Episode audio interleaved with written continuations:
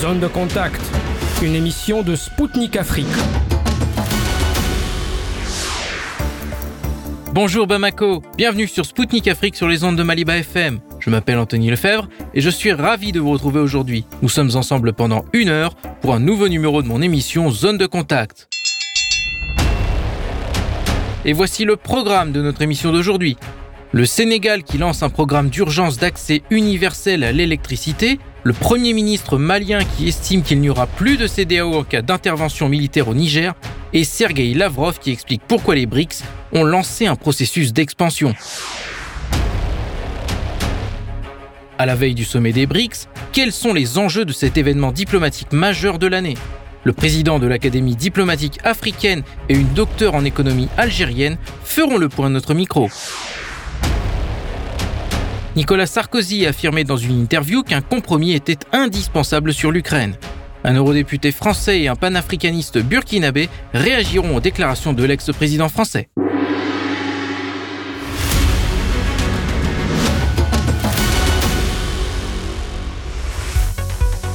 Le Sénégal a décidé de mettre en place un programme d'urgence d'électrification du pays.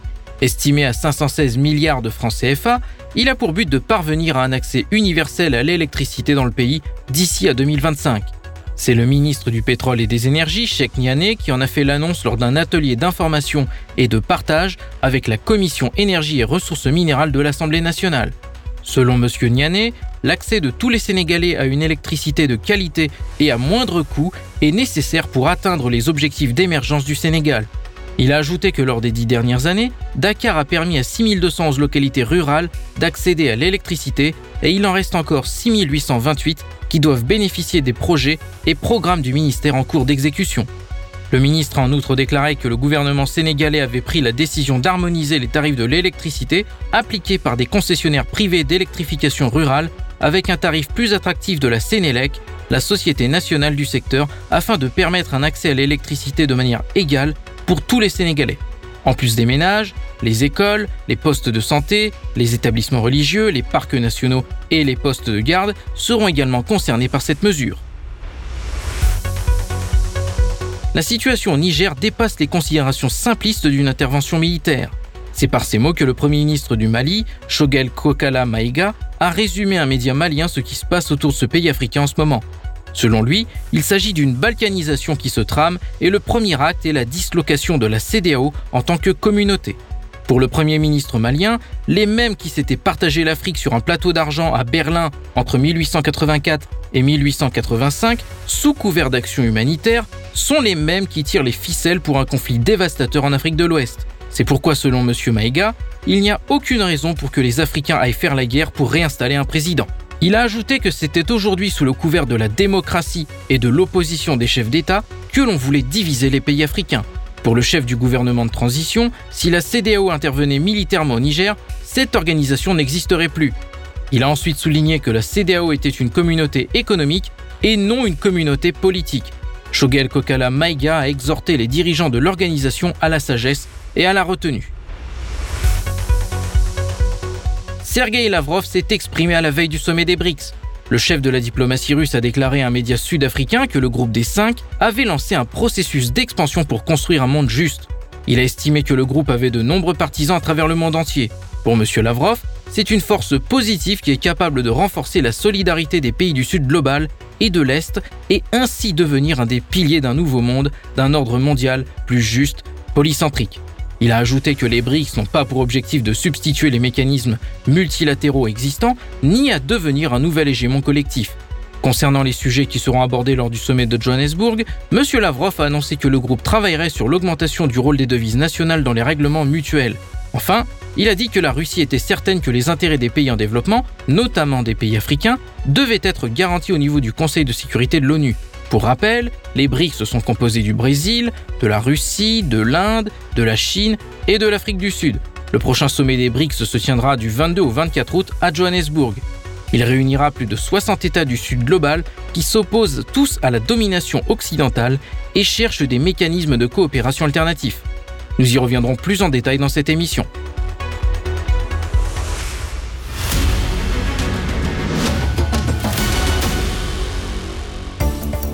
Mesdames, Messieurs, je vous confirme que vous écoutez Spoutnik Afrique sur les ondes de Maliba FM. Bienvenue à vous si vous venez de nous rejoindre sur le 99.5 FM à Bamako. Le sommet des BRICS approche à grands pas. Pour rappel, le groupe des cinq, composé du Brésil, de la Russie, de l'Inde, de la Chine et de l'Afrique du Sud, se réunira cette année à Johannesburg. Plusieurs dossiers y seront abordés. Tout d'abord, l'élargissement du groupe à de nouveaux membres. Ces derniers mois, les BRICS font face à une vague de demandes d'adhésion inédite. Selon Naledi Pandor, la ministre des Affaires étrangères sud-africaine, 23 pays sont candidats pour intégrer le groupe des cinq. Parmi ceux-ci, on trouve notamment des États africains. À la veille de cet événement diplomatique majeur de l'année, Souila Beraou, docteur en économie et chercheuse en relations internationales de l'École nationale des sciences politiques d'Alger, et Benoît Ngom, président de l'Académie diplomatique africaine, ont fait le point sur les enjeux du prochain sommet des BRICS. Écoutons-les tout de suite.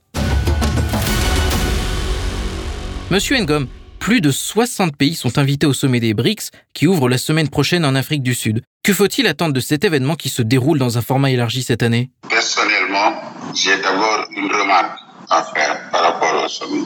Je pense que c'est regrettable que le président de Russie, le président Poutine, ne soit pas là-bas. La Russie est représentée là-bas par son ministre des Affaires étrangères et les BRICS ont invité de nombreux États à venir y participer, ce qui on sait aussi que beaucoup d'États veulent être maintenant membres des BRICS. Parce qu'en réalité, si je parle en tout cas par rapport aux États africains, la situation internationale fait que la plupart de ces États, aujourd'hui, ce qu'ils souhaitent, c'est de ne s'aligner que derrière ceux qui gèrent leurs intérêts. Donc, au non-alignement de l'époque des années 50, c'est substitué une sorte de multi-alignement. Si certains États africains pensent qu'en s'alignant derrière les principaux pays qui constituent les BRICS, ils peuvent y trouver leur intérêt, je pense qu'ils vont le faire et ils l'ont fait. Et de ce fait, je pense qu'on peut attendre de cette réunion des résultats qui peuvent être très positifs par rapport au bon nombre de pays africains. Et vous, Madame Beraou, que pensez-vous de ce format élargi? Effectivement, dans ce nouveau sommet de BRICS, on remarque que c'est une version avec un format plus élargi pour cette année. Cela signifie que c'est un événement d'une grande importance pour les pays invités à participer, qui sont de l'ordre de plus de 60 pays, en l'occurrence de pays africains en majorité, dans leur continent, qui profitent à beaucoup plus aux pays riches qu'à ses enfants. D'ailleurs, euh, au menu de cette rencontre, euh, les problèmes des inégalités sera débattu aussi avec le problème de réchauffement climatique subi euh, dans la plupart des pays pauvres euh, en Afrique afin à les aider à protéger euh, leurs forêts et leur climat. Madame Beraou, selon la chef de la diplomatie sud-africaine Nalidi Pandor, six pays africains, dont l'Algérie et le Sénégal, ont signalé leur intérêt à rejoindre les BRICS. Qu'est-ce qui attire votre pays et les autres Africains dans le groupe des cinq et pourquoi cet intérêt? Cet élargissement donnera aux BRICS beaucoup plus de poids dans la scène euh, internationale pour euh, pouvoir, pourquoi pas, diluer l'influence de l'Occident dans le monde euh, économique et diplomatique. L'adhésion de l'Algérie au, au BRICS a plus d'un sens. Tout d'abord, le groupe des BRICS ne constitue pas un danger pour le monde, bien au contraire. Il cherche à, instaurer un certain équilibre dans le monde économique à travers des échanges plus équitables qui profitent aux pays membres et euh, pays qui ne sont pas membres, d'une part. D'autre part, les données géopolitiques récentes renforcent le rôle de l'Algérie en Afrique, étant toujours non aligné car euh, notre pays est né en pleine guerre froide et ses exploits diplomatiques ont enrichi son histoire. Donc une place au milieu des BRICS est aussi bien avantageuse pour notre pays que pour les pays membres et les pays qui désirent euh, rejoindre euh, les BRICS. Et toujours dans l'optique et la volonté de diversifier son économie, euh, l'Algérie espère de tout cœur rejoindre les BRICS pour pouvoir s'ouvrir vers de nouveaux marchés africains qui a besoin d'être structurés avec de nouveaux outils et de nouveaux investissements et de nouveaux euh, partenariats gagnants-gagnants. C'est aussi le cas pour les autres pays qui désirent rejoindre euh, les BRICS. Ces pays ont beaucoup d'autres avantages. Je citerai par exemple leur disponibilité d'eau et de terres riches, donc a besoin plus d'expertise étrangère pour pallier aux besoins alimentaires de toute l'Afrique. Pourquoi pas? Déjà, avec cinq pays, les BRICS, c'est un, vaste continent, euh, virtuellement parlé, même si ces pays euh, appartiennent aux quatre coins du monde ou de la planète. Il est constitué de vastes euh, territoires. Le groupe des BRICS constitue, est un point démographique, car 42% de la population de ce groupe fait partie euh, de ces pays-là. C'est un, poids euh, financier, un poids technologique, un poids diplomatique aussi. Ces pays possèdent une forte croissance économique, pour ne parler que de la Chine. Donc le plus gros volume d'échanges appartient à ces, à ces pays-là avec des, un volume de marchandises très diversifié, ce qui constitue un avantage comparatif pour ces pays et, et d'autres pays qui coopèrent économiquement avec. Les BRICS euh, possèdent 31,50 euh, du PIB mondial contre 30,7 euh, des G7 du PIB mondial. Donc tous ces atouts économiques ont favorisé la volonté d'adhésion à d'autres pays aussi importants économiquement et diplomatiquement à rejoindre ce groupe. Et vous, Monsieur Ngom, quelles sont les raisons de l'intérêt de votre pays pour les BRICS? Les BRICS constituent aujourd'hui une sorte d'alternative à un système qui malheureusement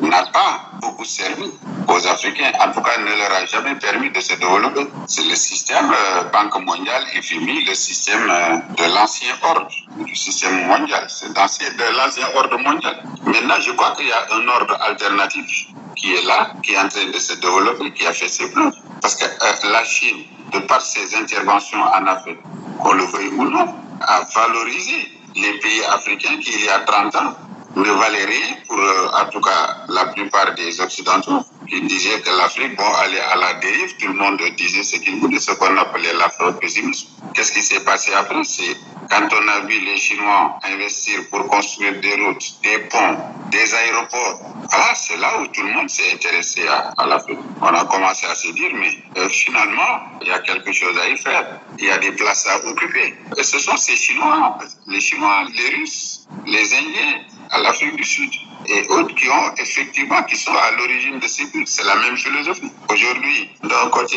euh, beaucoup de pays euh, africains espèrent de la Russie la sécurisation de leur pays, de leur développement contre des djihadistes ou contre autres. D'un côté, il y a les Chinois qui, euh, ont une diplomatie, donc, et les Indiens d'ailleurs, hein, qui, ont une diplomatie très forte pour soutenir le développement des pays africains, des pays en voie de développement. Et la Russie qui progressivement va y sa contribution, mais qu'il apporte déjà dans la sécurisation du développement de ces pays-là. Donc, euh, non, il y a un grand intérêt euh, autour des BRICS. Donc, créer une banque, les BRICS vont évoluer dans Et ça, ça va créer une émulation. On voit maintenant, par exemple, les États-Unis d'Amérique, leaders du monde occidental, qui sont prêts à mettre aussi beaucoup de moyens pour le développement de l'Afrique. Mais quand le monde est unipolaire, euh, celui qui en tête ne s'occupe pas, puisqu'il n'est contesté par personne, il n'y a pas d'émulation. C'est l'émulation, comme à l'intérieur des pays, comme à l'extérieur, c'est important. Monsieur Ngom, le sujet de l'adhésion de nouveaux pays au BRICS sera aussi dans le centre du programme de ce sommet. Comment une telle expansion pourrait impacter le rapport des forces dans le monde? Moi, je crois que ça l'impacte déjà, hein, parce que la Chine, avec ses réserves monétaires, sa capacité industrielle, vont ajouter à cela maintenant euh, l'Inde, la Russie, ça impacte déjà. Maintenant, l'élargissement des BRICS va dépendre peut-être de certaines considérations géopolitiques, géostratégiques. Quel pays va rentrer Parce que, bon, peut-être qu'il ne va pas falloir que tout le Sud soit dans les BRICS, peut-être, hein, je ne sais pas. Tout dépend maintenant de trucs. C'est comme le G7 ou le G20, etc. Les BRICS aussi, ça doit être comme ça. Euh, peut-être euh, il faut un nombre d'États significatifs sur le plan économique, sur le plan diplomatique, sur le plan politique, qui pourront eux aussi constituer des alternatives propositionnelles et des alternatives dans les différents domaines, quoi, économiques, euh, social, politique, par rapport au système qui existait.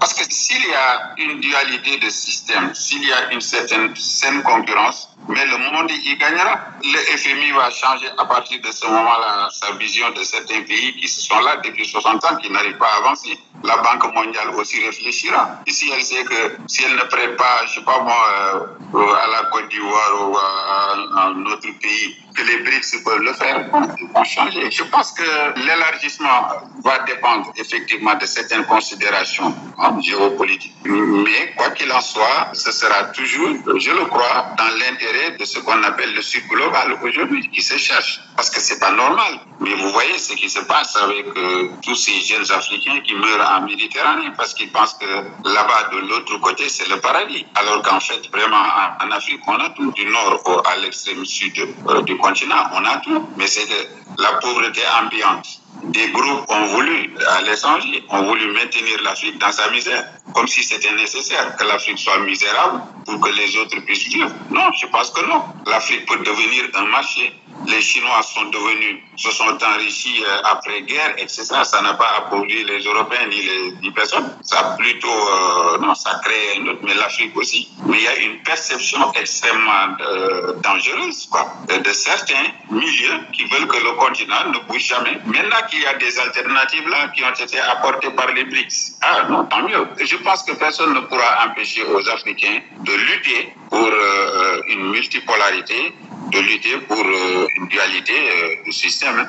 Et vous, Madame Beraouk, qu'est-ce que vous en pensez? Euh, L'union fait la force. Et puis le rapport de force des institutions de Bretton Woods n'est plus d'actualité, sachant que beaucoup de pays dans le monde, avant deux décennies, ont subi beaucoup d'injustices économiques et des répercussions sociales sur la politique de ces institutions envers des pays appauvris par ces politiques d'endettement mondial. Donc la politique des BRICS est totalement différente. On a vu la coopération de quelques pays en Afrique avec la Chine qui a donné de très bons résultats. Donc euh, on a vu des pays sortir de la famine, sortir des guerres euh, grâce à la coopération chinoise. Madame Béraou, les BRICS plaident pour l'augmentation des échanges commerciaux en devises nationales. L'intensification des liens avec le groupe pourrait-elle contribuer à réduire le rôle du dollar dans les échanges internationaux? Et quels avantages l'Afrique pourrait-elle en tirer?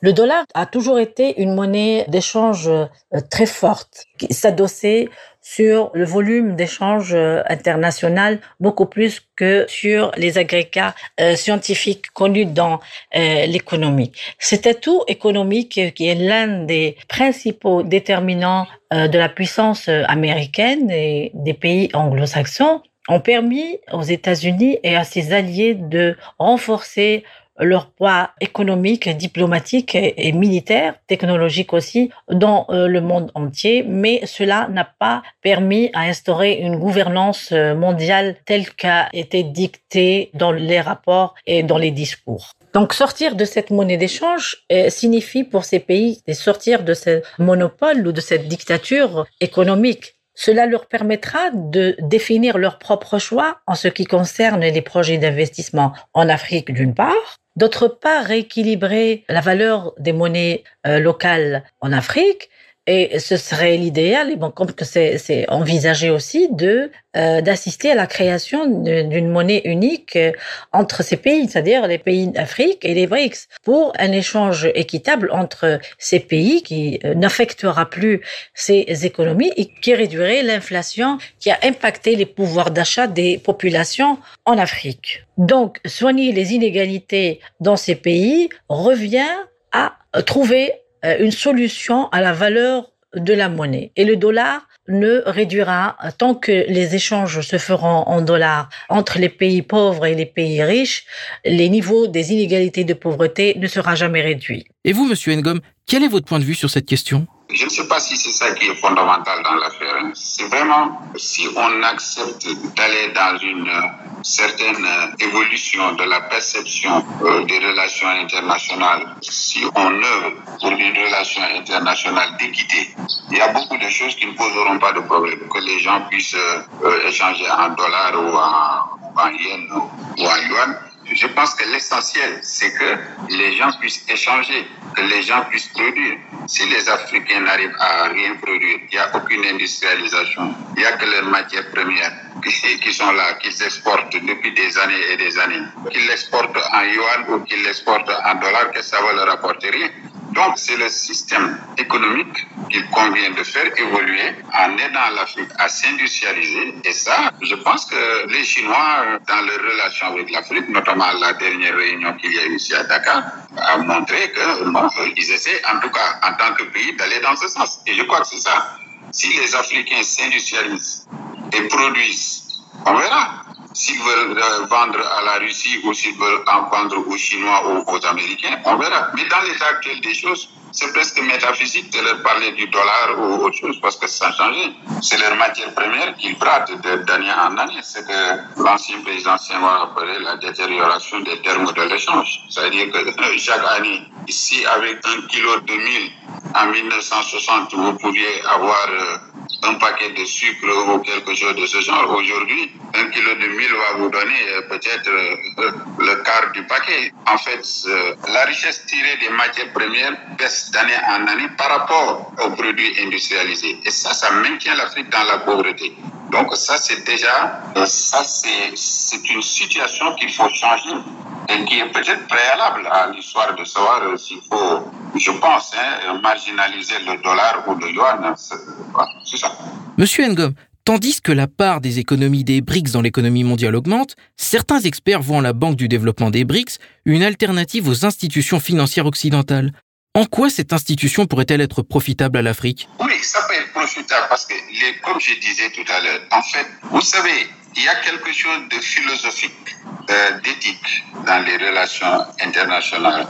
Et dans l'état actuel des choses, tant que certains penseront que les autres sont bien dans la situation d'assister qu'ils ont, eux, ils continueront, ils ne se rendront même pas compte que les institutions qu'ils ont mises en place, que ce soit Fonds monétaire ou Banque mondiale, n'ont jamais vraiment aidé nos pays, nos pays africains à se développer. Maintenant, il y a d'autres peuples, comme les Chinois, les Russes, d'une certaine façon, les Indiens. Eux, ils peuvent penser que, eu égard à leur expérience de pays qui ont été dominés, que effectivement, si nous voulons que c'est les autres changent, que les autres, que la situation, du moins, des pays les plus pauvres, notamment les pays africains, change, nous devons utiliser une autre méthode, notamment au niveau bancaire, notamment au niveau des transactions internationales, etc. Et en cela, les BRICS, leur banque de développement, ne vont certainement pas fonctionner comme la Banque mondiale.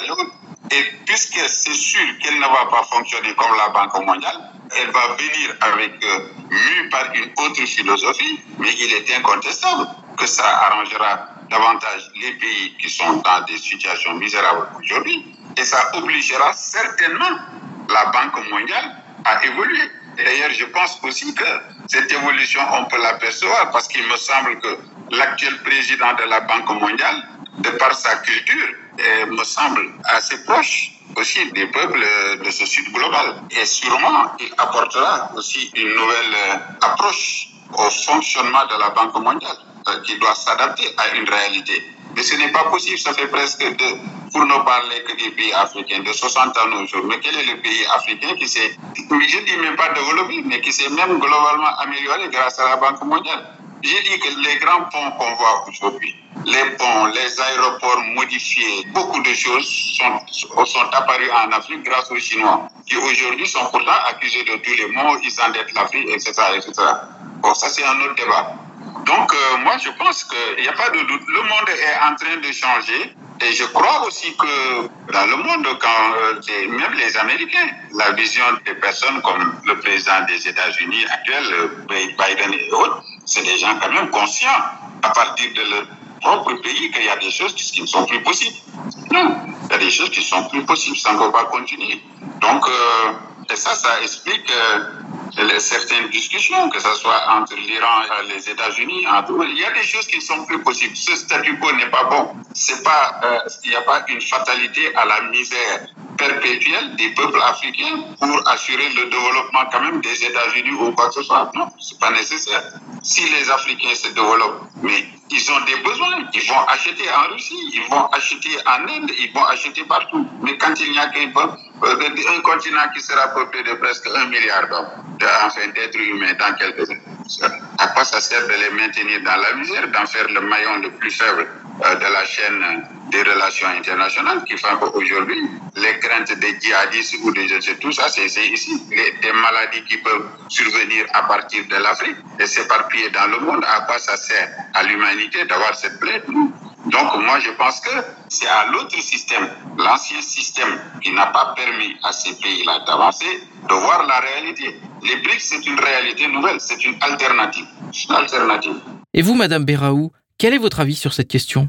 Installée à Shanghai, la Banque des BRICS existe depuis 2014 avec un capital de plus de 100 milliards de dollars. Elle a pour but de financer des projets de développement pour ces pays, et des projets d'investissement pour les pays membres et pour les pays émergents. Par rapport au FMI, les crédits octroyés par cette banque n'exigent pas de réformes structurelles aux pays demandeurs de crédit, car ces emprunts vont aux projets de développement, projets d'éducation, projets pour la santé, donc tout ce qui est attrait à d'autres projets aussi d'infrastructures pour euh, les pays membres et d'autres pays demandeurs d'emprunts. On a vu beaucoup d'exemples de pays bénéficiant d'emprunts de cette banque qui ont pu installer euh, des projets euh, d'investissement et aussi des infrastructures dans leur pays dévastés par les crises économiques subies auparavant. Madame Beraou, la Chine a annoncé que ce sommet permettrait de renforcer la coopération des BRICS dans les domaines du commerce, des finances et de la sécurité. Alors que les pays africains sont de plus en plus nombreux à vouloir le rejoindre, Comment voyez-vous son rôle dans un monde multipolaire? L'Afrique connaît les mêmes problèmes depuis la Deuxième Guerre mondiale. Et sa coopération avec euh, le monde occidental depuis des décennies n'a pas amélioré la situation de ces pays, aussi bien sur le plan politique, gouvernance ou encore moins économique. Donc aller vers une autre expérience euh, telle que l'expérience avec euh, les BRICS, qui me semble et qui semble à beaucoup de gens je dirais, objectif et censé est une garantie parce que euh, nous avons vu beaucoup d'exemples de réussite, je dirais même de miracles économiques. Prenons l'exemple de l'Éthiopie, qui, qui, était un pays qui a changé d'un extrême à un autre, qui c'est un pays qui criait euh, famine maintenant. Euh, c'est un pays de manufacture, c'est un pays qui a croissance, qui atteint une croissance de 9% par année euh, ce qui est ce que je qualifie aussi de miracle pour un, pays qui agonisait sur tous les plans. Donc rejoindre les, les BRICS, c'est une chance inouïe à ne pas rater aussi bien pour euh, les Africains que pour le reste du monde, car il ne s'agit pas euh, de s'enfermer dans un bloc pour aller faire la guerre aux autres, bien au contraire, c'est un contrepoids à une forme d'impérialisme qui s'est installé et qui ne dit pas son nom, donc, rééquilibrer le monde euh, passe par le rééquilibrage euh, de l'économie de tous les pays, donc c'est-à-dire euh, donner une chance équitable à tout le monde et attendre que l'on fasse ses preuves sur les terrains pour le bien-être des populations. Et vous, Monsieur Ngom, comment voyez-vous le rôle de l'Afrique dans un monde multipolaire? Moi, je vous ai dit, les BRICS constituent une alternative positive dans les relations internationales. Vraiment, aujourd'hui, on a l'ancien système, on a un nouveau système. Et ce nouveau système va certainement influer l'ancien système qui n'a pas permis aux pays africains, pour ne parler que de, de se développer. C'est incontestable. Malgré tous les milliards dont on parle, etc. Les Chinois ont parfaitement raison. C'est-à-dire que les BRICS maintenant permettent à la Chine d'intégrer tout le schéma de développement euh, des relations internationales, toute leur diplomatie économique est intégrée maintenant dans un système de partenariat. C'est-à-dire que ce n'est plus seulement la Chine qui va, dire qu'il va développer l'Afrique mais non, c'est un groupe. Et c'est dans ce groupe-là, je pense que la Chine sera libre de choisir certains axes. L'Inde, qui a aussi certaines possibilités malgré les difficultés qu'il y a chez eux, euh, qu'il y a à l'intérieur, l'Inde a la capacité aussi de faire des choses à l'étranger. La Russie va apporter aussi sa contribution dans son domaine, les domaines où il est plus à l'aise. Parce que les moyens dont dispose la Chine pour intervenir, les moyens financiers dont dispose la Chine pour intervenir, la Russie ne les a pas. Mais la Russie a la capacité d'aider aussi directement à sécuriser ces interventions-là, euh, économiques, euh, sociales et tout. Je pense que donc, mais les BRICS en tant que tels, je ne les vois pas. C'est pas le Conseil de sécurité, c'est pas un État pour intervenir, euh, pour dire que les BRICS vont intervenir militairement au Mali. C'est pas ça le, rôle des BRICS. Hein, c'est pas. Mais quand on prend le groupe, le groupe peut définir des orientations très positives qui peuvent nécessiter d'être sécurisées par certains États dans, le cadre d'un partenariat. C'est ce qui se passe aujourd'hui. Bon, euh, avec les pays du Sahel. La Russie les aide à sécuriser le, je sais pas, leur situation, euh, enfin, à sécuriser leur développement économique et social. Mais en tout cas, la Russie peut aider dans ce domaine. La Russie peut, certains pays qui sont ses partenaires stratégiques depuis longtemps, comme l'Algérie, peuvent recevoir des armements, etc. Et d'ailleurs, l'Algérie aussi fait partie, je pense, des pays qui veulent être membres du Aujourd'hui, la réaction des uns et des autres, États-Unis, Europe, montre que c'est des, des, pays, des groupements de pays qui auraient pu faire davantage pour l'Afrique. Parce que maintenant, ils ont décidé à le faire. Mais s'il n'y avait pas euh, une émulation. Moi, je retrouve une émulation. Il n'y a pas les Africains ne sont pas là pour soutenir un groupe contre un autre. Ils veulent se développer. C'est tout ce qu'ils veulent. C'est pour ça, quand on les accuse avec l'histoire de l'Ukraine, euh, de soutenir euh, la Russie ou non, ils soutiennent personne. Ils sont derrière là où ils pensent qu'ils ont leur intérêt, comme les Occidentaux l'ont toujours fait. C'était Souila Beraou, docteur en économie et chercheuse en relations internationales de l'École nationale des sciences politiques d'Alger, et Benoît Ngom, président de l'Académie diplomatique africaine pour Sputnik Afrique. Ils ont fait le point sur les enjeux du prochain sommet des BRICS de Johannesburg et se sont prononcés sur la place de l'Afrique dans un monde multipolaire.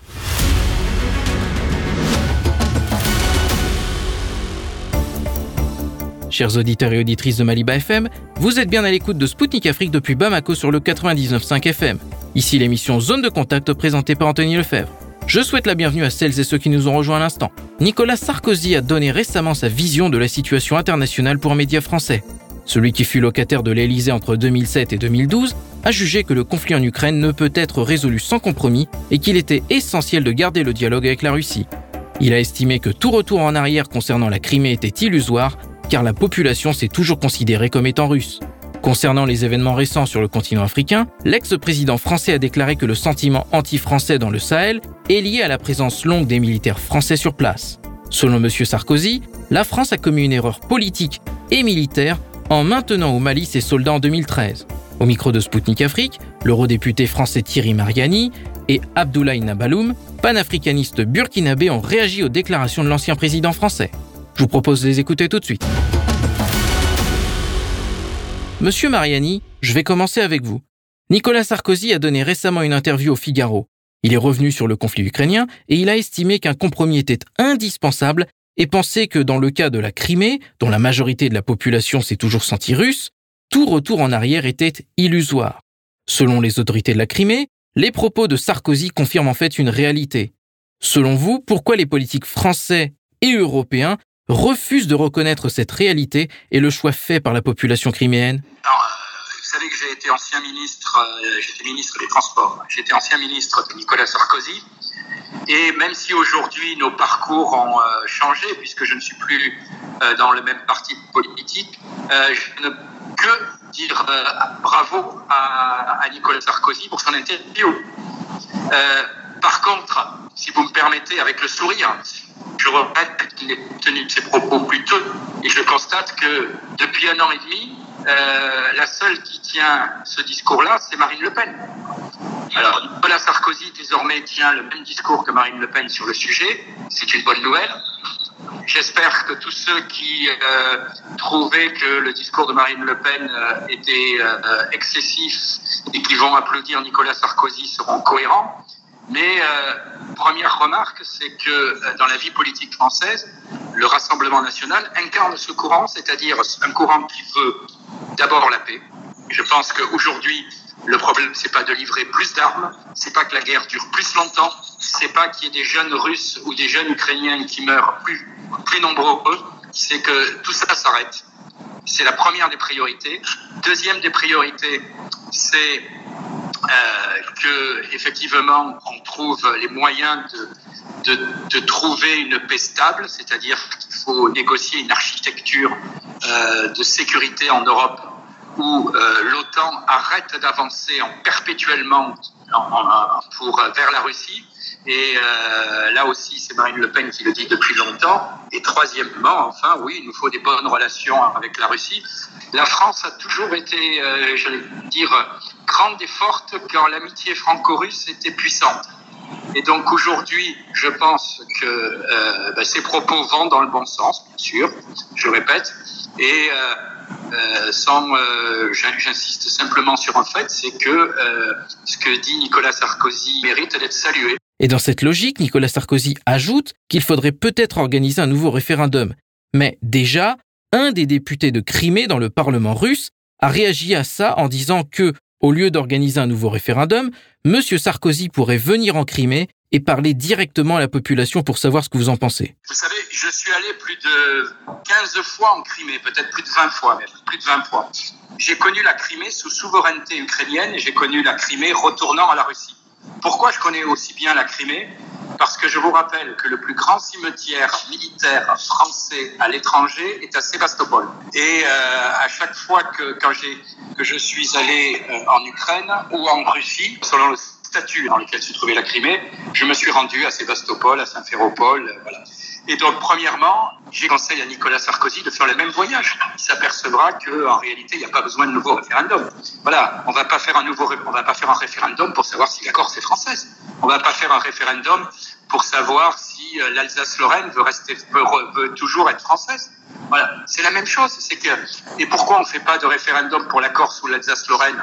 Bah Parce qu'il y a des liens historiques. Il y a des et, et c'est exactement la même chose avec la Crimée.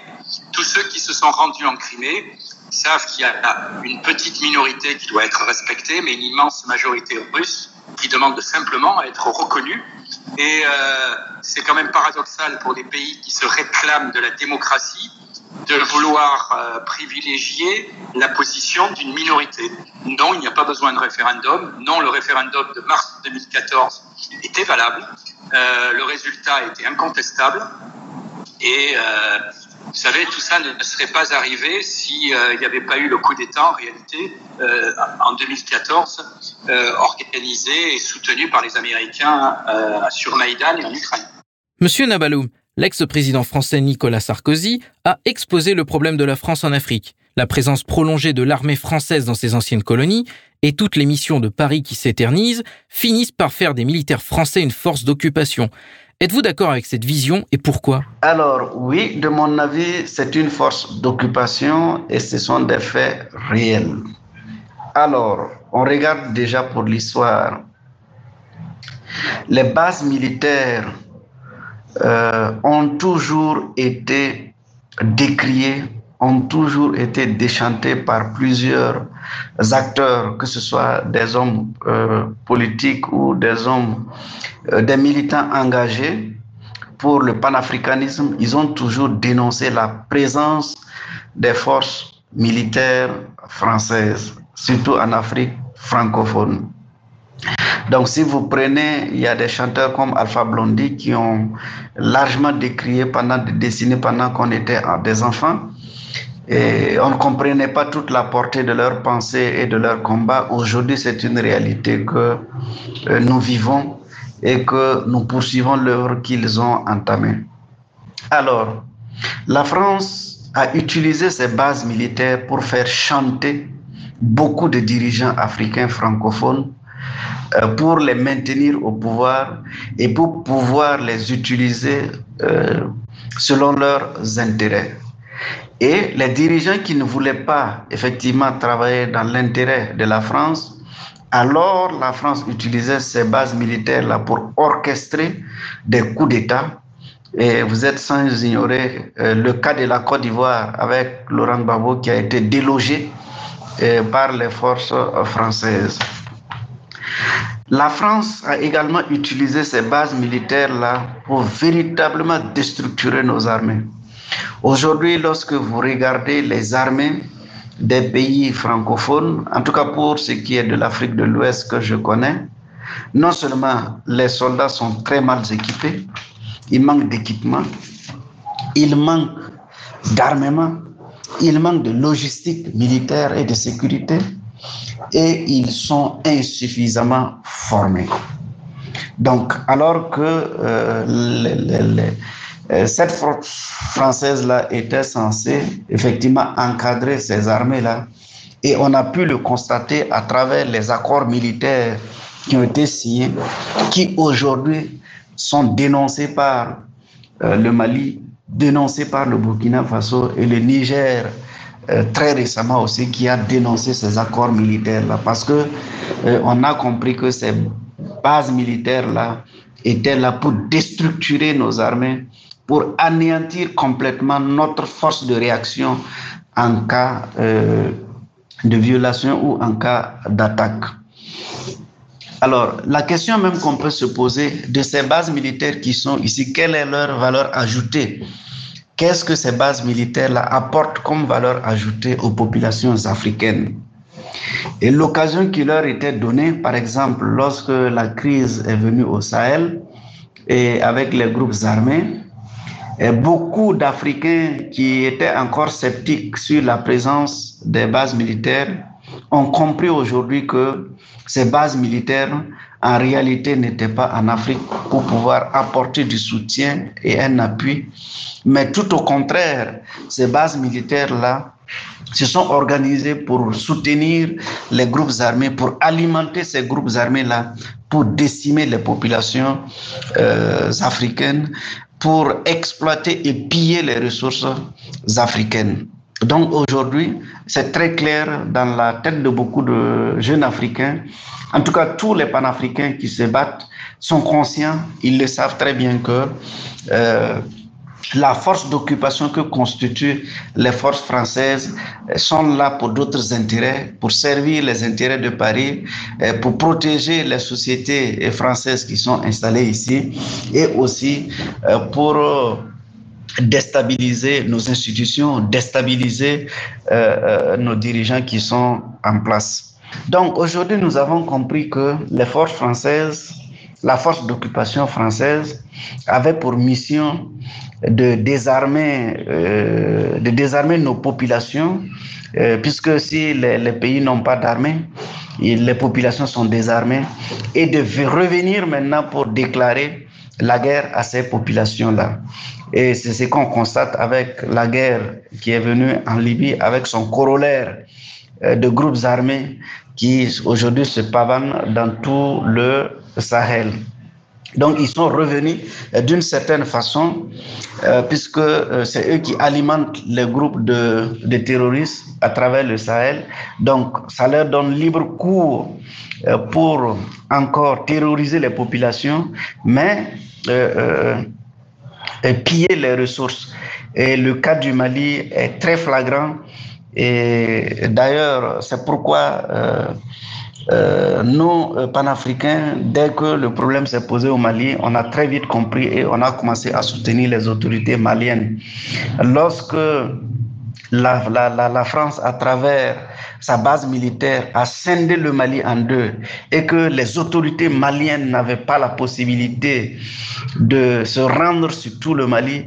Et pour le faire, il fallait que, effectivement, euh, cette armée malienne-là demande l'autorisation euh, à ses forces d'occupation. Donc, c'est véritablement une machine qui s'était mise en marche euh, dans le seul but de déstabiliser toute l'Afrique. C'est pourquoi nous saluons euh, l'appui et le soutien venu de la Russie euh, parce que ces forces d'occupation-là euh, savaient très pertinemment que comme nos pays n'ont pas d'armée, alors c'est plus facile pour eux, à travers les groupes armés, de créer le chaos partout et de tranquillement exploiter impunément les ressources naturelles de nos pays. Monsieur Nabaloum, l'ancien président français a critiqué la longévité des missions militaires françaises en Afrique. Pourtant, c'est bel et bien la France de Sarkozy qui a initié l'intervention en Libye de Kadhafi en 2011. Pensez-vous que c'est cette intervention qui a conduit à une explosion du terrorisme et de l'insécurité au Sahel? Oui, effectivement.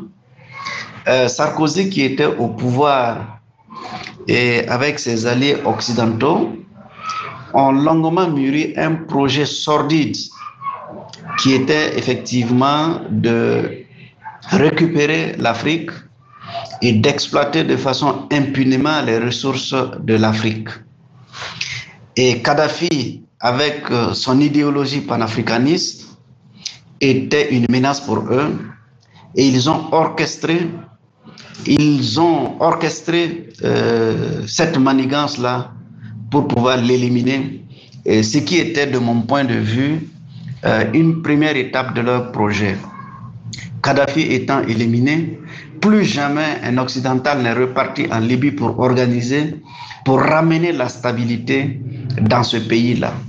Au contraire, on assiste à une euh, gangrène qui de plus en plus prend de l'ampleur et c'est ça qui a permis que les groupes armés se déportent du côté du Mali. Et là aussi, on a constaté euh, euh, que c'était la deuxième phase, la deuxième étape qui a commencé, parce que lorsque la guerre a commencé euh, au Mali, la, France s'est vite interposée pour diviser le Mali en deux. Donc, quel était donc ce projet qui fait que depuis la Libye, on n'a pas pu éteindre le feu qui est allumé là-bas? Et rapidement on vient euh, séparer le Mali. Donc ça nous a amené dans de grosses interrogations et qui, font, qui nous font que ce projet sordide-là est véritablement en marche. Alors,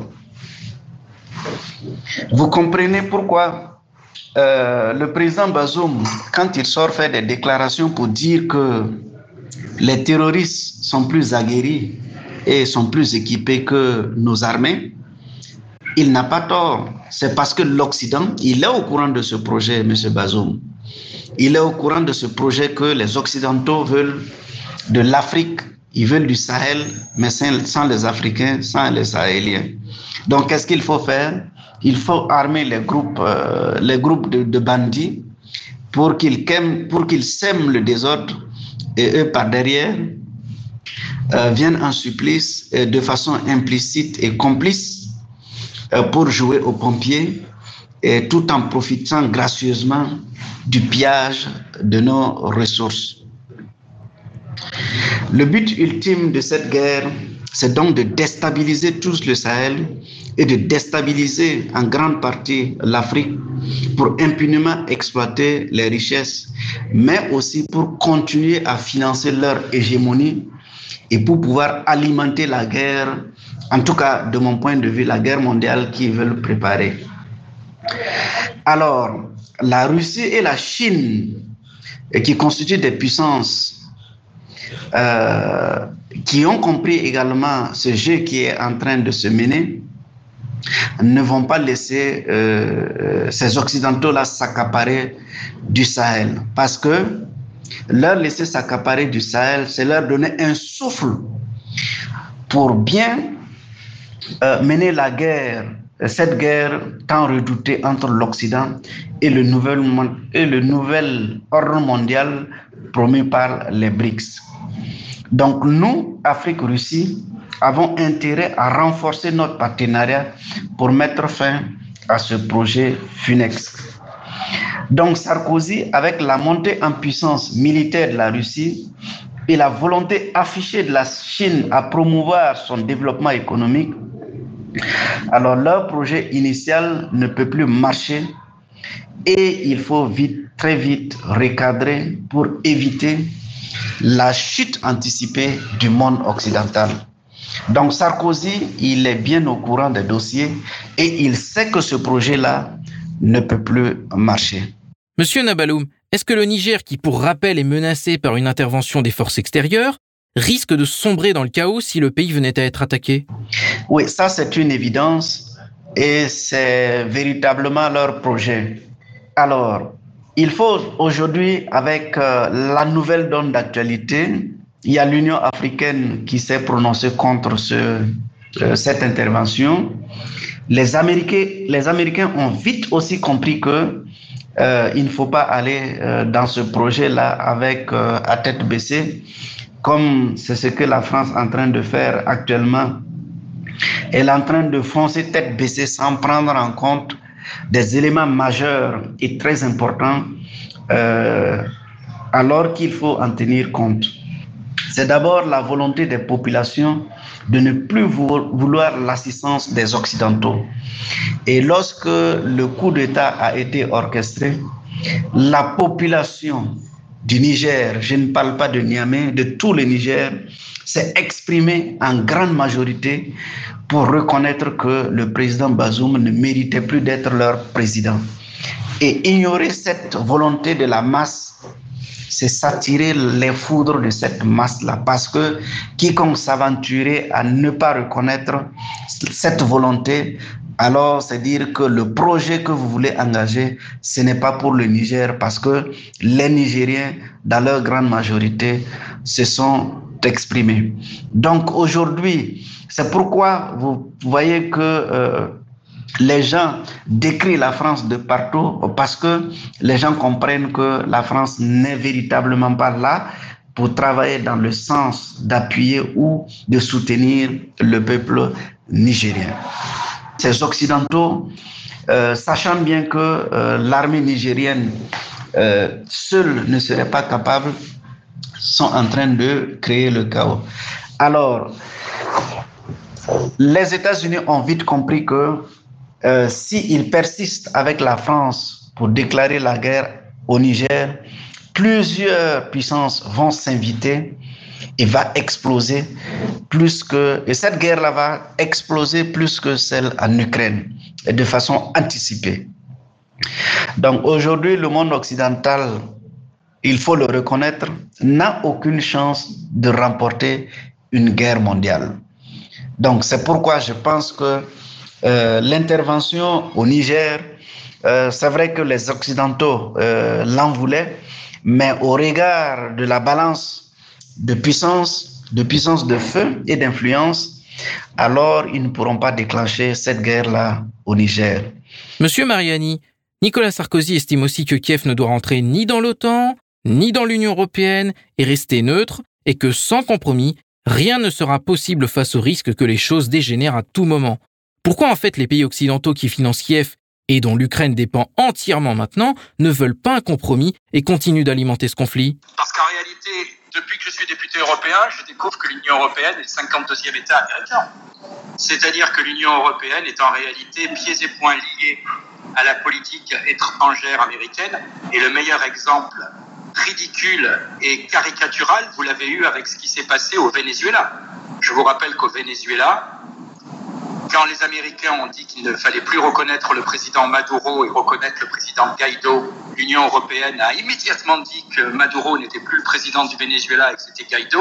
Et puis quand les États-Unis ont changé de position pour des raisons euh, pétrolières, l'Union européenne a immédiatement changé sa position. Donc en réalité, la vraie solution, soyons clairs, elle est à Washington. Elle est à Washington et la, la question c'est est-ce que Washington veut une paix durable en Europe? Personnellement, j'en doute. Je le dis très clairement. Personnellement, j'en doute. Mais si on veut une paix durable, il faut tout simplement une architecture euh, de sécurité euh, qui soit complètement rebâtie. On avait eu les accords d'Helsinki qui avaient bâti une architecture, mais aujourd'hui, si on veut qu'il euh, y ait une paix durable en Europe, il est évident que des États comme l'Ukraine, comme le Bélarus, comme la Moldavie, n'ont ni vocation à rentrer dans l'Union européenne, ni vocation à rentrer dans l'OTAN, mais qu'elles ont vocation à avoir des garanties de sécurité euh, fortes.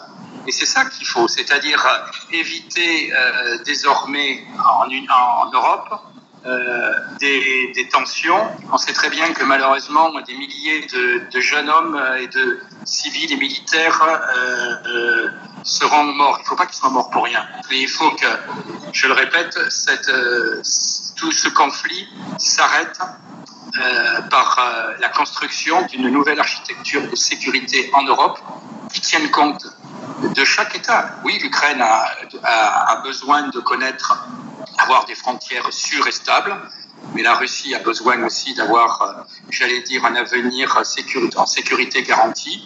Et le choix a été que les alliances, l'OTAN, s'avancent sans cesse euh, vers, euh, vers la Russie. Quand en 1962, les États-Unis de Kennedy ont demandé à ce que l'URSS retire des fusées de Cuba, elle avait raison de ne pas tolérer des fusées à sa frontière. Eh bien, c'est tout simplement la même chose que demande aujourd'hui la Russie. Euh, Monsieur Mariani, Nicolas Sarkozy a d'ailleurs parlé un peu des soi-disant relations avec les États-Unis. Il a reconnu qu'il s'agissait d'une impasse dans le conflit ukrainien, dans laquelle les intérêts européens ne sont pas alignés sur les intérêts américains. Et il a appelé à sortir de cette impasse. À votre avis, pourquoi il n'y a que des anciens politiques européens qui puissent se permettre de proposer des solutions pacifiques et des solutions qui ne sont pas alignées, comme il le dit lui-même, sur les intérêts américains, alors que les dirigeants au pouvoir poursuivent une rhétorique tout à fait belliqueuse Alors d'abord, je vous répète qu'il y a quand même des dirigeants politiques euh, en activité comme Marine Le Pen qui ont toujours eu le même discours. Aujourd'hui, tout simplement, on voit très bien que l'Union européenne, en 2004, a changé de nature. En 2004, l'Union européenne a intégré une dizaine de pays qui, pour leur sécurité, ont décidé de la confier à 100% à l'OTAN. Et donc, en clair, aux États-Unis. Et donc, euh, ben, quand vous êtes euh, dépendant pour votre sécurité d'un pays, il est logique que vous obéissiez à ce pays. Et donc, depuis 2004, l'Union européenne a complètement changé de nature en politique étrangère parce que les pays de la vieille Europe qui, euh, qui, qui, qui, rêvaient d'une Europe puissance, c'est-à-dire ce que voulait le général de Gaulle, une, une Europe qui était une puissance euh, au même titre qu'au même niveau que euh, les États-Unis et l'URSS à l'époque. Eh bien, cette Europe puissance, malheureusement, est en train de se transformer aujourd'hui en Europe vassale, en Europe. Attendez une seconde. I want double espresso. Espresso, hein? not American café. Yes, double. Euh, voilà, et donc, aujourd'hui, au-delà de cette guerre en Ukraine, c'est aussi l'avenir de l'Europe qui est en jeu. C'est pas uniquement l'Ukraine. C'est-à-dire, qu'est-ce qu'on veut pour l'Ukraine demain, mais qu'est-ce qu'on veut pour l'Europe demain? Est-ce qu'on veut une Europe qui soit simplement, j'allais dire, l'appendice des États-Unis euh, sur ce continent, ou est-ce qu'on veut une Europe indépendante? Et j'espère que cette guerre sera l'occasion à la fois de trouver une architecture de sécurité durable pour tous les pays, Ukraine, Russie, Moldavie, Bélarus, qui sont concernés, parce que c'est le seul moyen, je le répète, de garantir une paix durable. Et deuxièmement, j'espère aussi que, merci, l'Europe trouvera les voies désormais d'une politique véritablement indépendante. Je vous le dis tout de suite, j'en doute, je me demande si c'est possible. Mais c'est en tout cas mon souhait. Monsieur Nabaloum, quelle tendance voyez-vous dans la série d'événements ayant conduit au renversement d'autorités pro-occidentales dans les pays africains comme le Mali, la Guinée, le Burkina Faso et maintenant le Niger Comme je disais, il s'agit d'une lutte de libération qui est engagée et non un simple sentiment de rejet euh, de la France ou de l'Occident. Aujourd'hui, les populations africaines, dans leur majorité, ont compris que ceux qui financent la guerre sont ceux-là même qui organisent les élections et demandent la démocratie. Les Africains ont compris que la démocratie occidentale, c'est celle qui prône la domination de l'Afrique, celle qui favorise la malgouvernance, celle qui ne prend pas en compte les intérêts des populations africaines. C'est celle qui protège les intérêts des dirigeants africains qui travaillent pour le monde occidental et non pour les populations africaines. Alors, le cas du Niger montre clairement que cet impérialisme et ce néocolonialisme qui régnait dans nos pays sont l'illustration parfaite de la domination et l'exploitation et le, le pillage organisé de nos ressources naturelles. Monsieur Mariani, je vous donne le mot de la fin. La presse qualifie cette interview de voix dissonante dans le paysage politique français et européen. Mais pourquoi en fait cette voix est diffusée seulement maintenant? Peut-on l'interpréter dans un contexte de fatigue de l'Europe face à ce conflit et aussi d'absence de succès militaire de Kiev sur le champ de bataille? Euh, Je pense qu'aujourd'hui, de plus en plus, les Européens se rendent compte qu'il n'y aura pas de victoire de l'Ukraine. D'autre part, je vous rappelle que ce, ces prises de propos interviennent au moment où il y a la crise au Niger et on s'aperçoit très bien qu'au Niger, les États-Unis, une fois de plus, jouent leurs propres intérêts sans absolument tenir compte euh, ou se coordonner avec la France. Donc je pense que ça fait réfléchir beaucoup de politiques. C'est dommage que tous ces politiques, y compris Nicolas Sarkozy, aient mis autant de temps à réfléchir. La position de la France, qui, à mon avis, est, je le rappelle, le seul membre de l'Union européenne à avoir un siège au Conseil de sécurité, un siège permanent au Conseil de sécurité. Je rappelle qu'on est le seul pays à avoir une force nucléaire indépendante. Je pense qu'on on aurait eu un rôle de paix à jouer. Macron, une fois de plus, a complètement loupé, euh, manqué sa mission.